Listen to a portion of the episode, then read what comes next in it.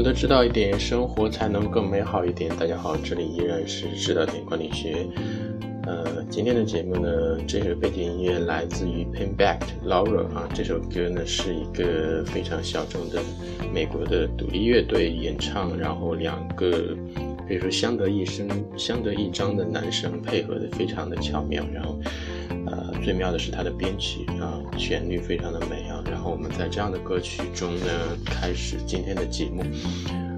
呃，我们今天想聊的话题呢，叫做尝试去理解房地产。就是关于房地产，我一直以来都想聊这个话题，但是为什么呃一直没有去写，也没有去想这个话题呢？因为。房地产对我们每个人来说都是被裹挟其中的一个话题，所以很难做到比较不偏不倚的、比较冷静的去思考啊。几乎每隔一段时间，我们的生活中都会被房地产去刷屏，然后某地又出现了地王了，然后房产又开始。热炒啦，然后每个人对于它都有一些自己的心结，比如说买了房子的人想要这个房子一直去涨上去，然后没买房子的人又总是去自怨自艾，说自己呃觉得永远工资也赶不上房价，然后每隔一段时间总会有这样的新闻传出来，然后。呃，我个人当然也无法避免被牵连其中，有的时候也会感觉到这种社会的压力。但是讲房地产的人虽然很多，但是他们的言谈话语总是充满了，我觉得叫做经济学的术语，然后还有一些随意的预测啊，所以没有人能够真正的理解房地产。我们今天就来尝试做这样一个工作啊。几乎所有的国家都有房地产，但是为什么只有中国这么热闹，对吧？而且不仅是中国热闹，现在所有华人比较喜欢的地方，房产都会涨上去，以至于，呃，受到了很多当地居民的抗议。比如说温哥华，对吧？就特别制定了一个针对国外买家的房地产的政策，这是很罕见的啊！因为温哥华这样一个自由的城市，自由的放任的。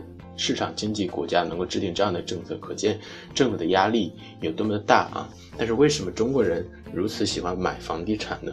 我们先来讨论一下这样一个话题啊。中国人买房子置地的这种想法，或者是这种传统的古已有之啊。因为从本质上来说，中国与西方人对于房产态度的区别是源于我们。一个农耕文明跟海洋文明的区别啊，这两个不同的文明造就了不同的民族性啊。第一个，啊，农耕给中国人性格里面带来的一个很重要的一面，就是我们的勤劳，我们的吃苦耐劳啊。为什么呢？因为我们农业机械化之前，田间的劳作是需要大量的人力、大量的体力的，但是。农耕的一个好处就在于，说是你不管付出多少的劳动，一定会有一个相应的收获。与之相比呢，海洋文明中它就不确定性就非常强。为什么呢？因为海洋，你想想啊，它是时刻在变化着，不管是啊一次非常。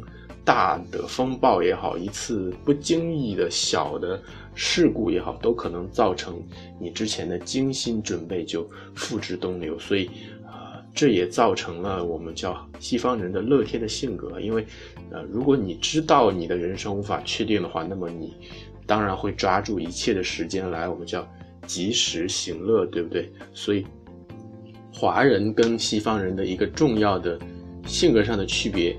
也就来自于此啊。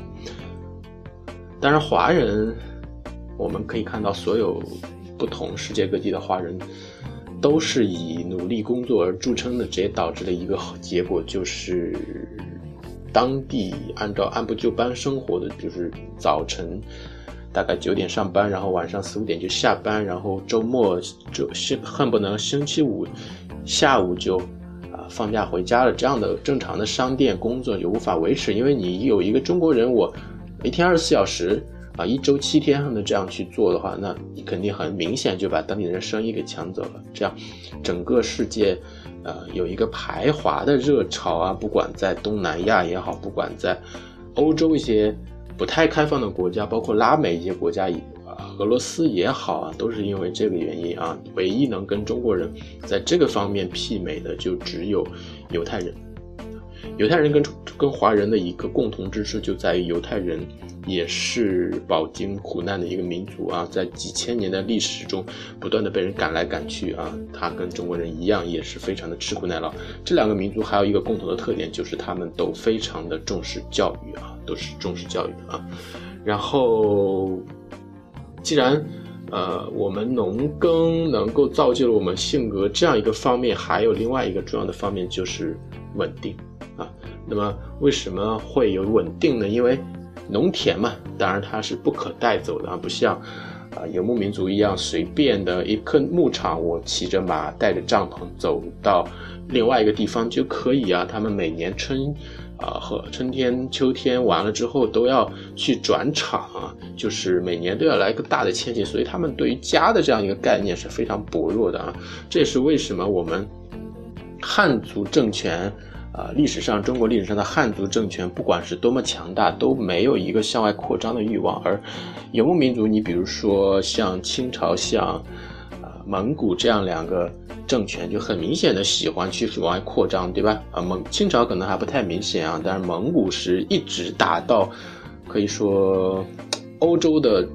中欧的地方，对吧？整个整个欧亚大陆大部分的国土都是蒙古人的。我们可以讲，当时整个欧洲都，呃，叫上上帝之边啊，就是笼罩在这样蒙古骑兵的铁蹄之下啊，它的阴影之下。所以，你可见这个游牧民族跟农耕民族两个完全不同的性格啊。也可以从另外一个方面，就是郑和下西洋跟西方航海大发现这两个不同时代。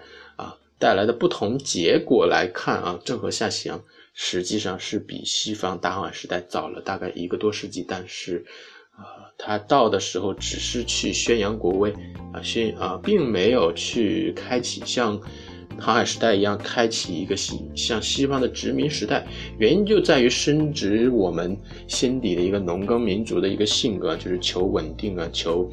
呃，自己的发展不太喜欢去往外扩张啊，因为扩张啊，你就要放弃自己这一亩三分地。既然我自己的田地可以保证我的生活衣食无忧，然后男耕女织这样的生活真是乐土，那么又何乐而不为呢？所以就造成了中国人非常喜欢去抢房产。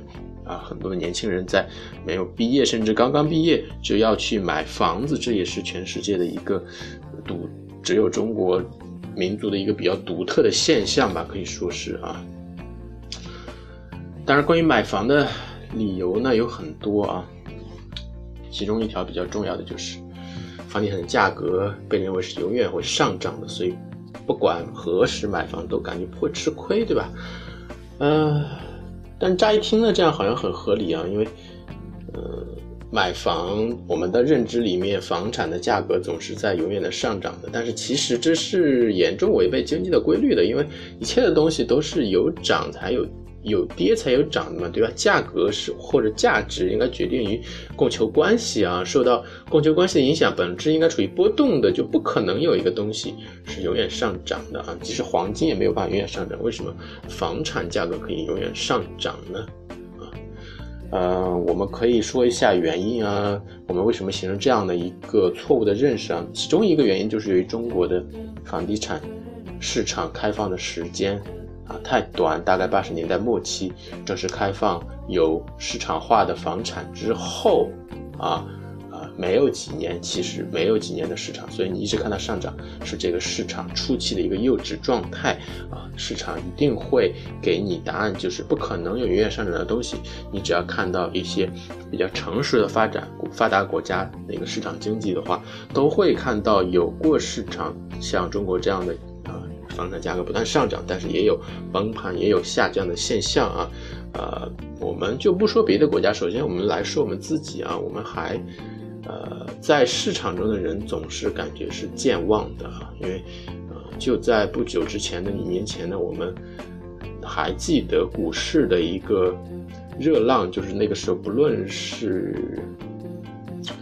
公交司机也好，出租司机也好，包括扫地的大妈也好，都在讨论着股市的热潮。但是呢，嗯，结果是怎么样呢？到这个时候，很很明显就会产生一次暴跌，对吧？后来真的有一次暴跌啊，让所有人都够一下子清醒过来了，对吧？嗯，然后股市也再一次回归于沉寂啊。当然这是一个正常现象。当你发现你周围就像这种人，我们说社会底层的人都在不断的讨论这样的问题的时候，你就应该。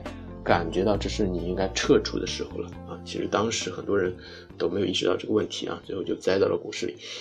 那房产其实也一样啊，我们想想若干年前啊，不管去哪个二三线城市呢，都会感觉到那是一派的热火朝天啊，工地上啊，包括啊，经常大街小巷都有很多的房地产的广告啊，然后我们就仿佛回到了若干年前、几十年前的那个。狂飙突进的革命的年代啊，但是，嗯，最终现实还是让所有人都在呃急刹车，对吧？三四线房产啊，一下子就无人问津了。当然，现在不小心当年买了很多房子的人呢，他也是悄没声的就把苦果咽下，就不会出来说什么。你当然没有感觉啊，但是你去问啊，你比如说三四线有人。呃，有亲戚的或者就生活在三四线的，你可以能够自己感受一下，是不是我说的这个现状啊？那么一二线城市又如何呢？北上广最近几年几个月、半年涨得非常的狂，对吧？包括深圳的房产，甚至有大有超越香港之势啊，嗯。但是突然间怎么样？政府的管制来了啊，又回归平静了，对吧？也没有叫永远的上涨了，对吧？所以这。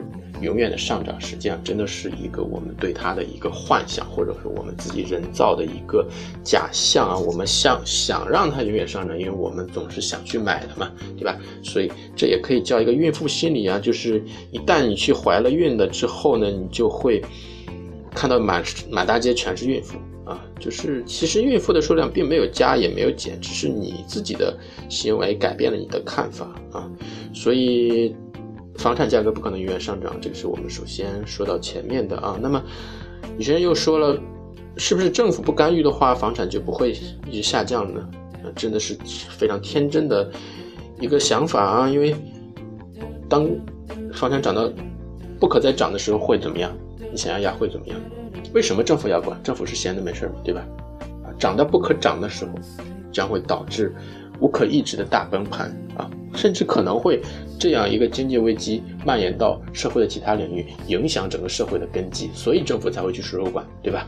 啊，甚至不仅可能不仅是中国的方式，还可能蔓延到全世界。所以中中国政府的做法也是非常正确的，应该去管制的时候要去管制啊，否则会导致很严重的后果啊。当然，也不是说所有的政府管制都能管制得住的，比如说日本前几年。啊，可能是年二十几年前，二十年前啊，有一次叫房产大崩溃，对吧？前车之鉴还是令我们非常的警醒啊。东京当时房产的巅峰期啊，号称整个东京全部房产价格加起来能够买下美国，对吧？所以日本企业当时也跟中国企业一样，都跑到美国去大肆购买，然后结果是怎么样的？叫不过是为他人做嫁衣裳，对吧？帝国大厦不管是。换了多少人吧？最后不还是在美国人的手里吗？不还是在纽约的第五大道上啊？不管他换上谁的名字，对吧？所以说，日本的房地产泡沫啊，最终也告诉我们一个现现象啊，也告诉我们一个事实啊，就是房地产是有可能下降的价格啊。但是日本的房地产泡沫呢，当然经济的发展还是造就了一批的世界级的企业，而中国。却可能一无所有，对吧？因为我们想想，我们世界五百强里面的中国企业名录啊，有几个是真正能够令我们感到骄傲的呢？对吧？嗯，那么最后总结一下了啊，就是这个房地产的价格的发展到底是趋势是怎么样的？当然，你可能感觉到房产未来肯定会上涨啊，这个是没有问题的，但是上涨的幅度不会像现在那么大啊，因为一个健康的房地产上市场呢。它的价格上涨是应该的，因为整个货币每年是有一定的通货膨胀率的，所以房产作为一个优质的资资产，它会比这个通货膨胀率要稍微高一点点，这个是没有问题的啊。当然，中国的也有一个原因是由于中国的人口红利已接近顶点就是说再也没有那么多的年轻人需要买房，就是需求下来之后啊，不管供给是怎么样的啊，供给可能呃就还跟现在差不多，不会说有大幅度的下降嘛。所以需求下降之后呢，没有那么多年轻人了，也不城市的人口呢，几个大城市的人口也接近顶峰了，对吧？所以不好意思啊，所以就不会再像今天一样。有现在的我们叫盛世啊，嗯，房子终于也会回归一个正常资产，应该更加体现它的居住的属性。呃，随着交通的便利呢，我们可以选择的也越来越多了，对吧？啊，所以它会有正常的波动，但是不会再像今天这样比较出现疯狂的现象啊。人人都去抢着投资的时房产的时代呢，我觉得应该去。归于一个结束了啊，不应该是像这个样子的啊，我们应该回归我们的生活啊，生活才是我们最终的目的。什么都知道一点，生活才能更美好一点。这里是知道点管理学，我们下一期再见。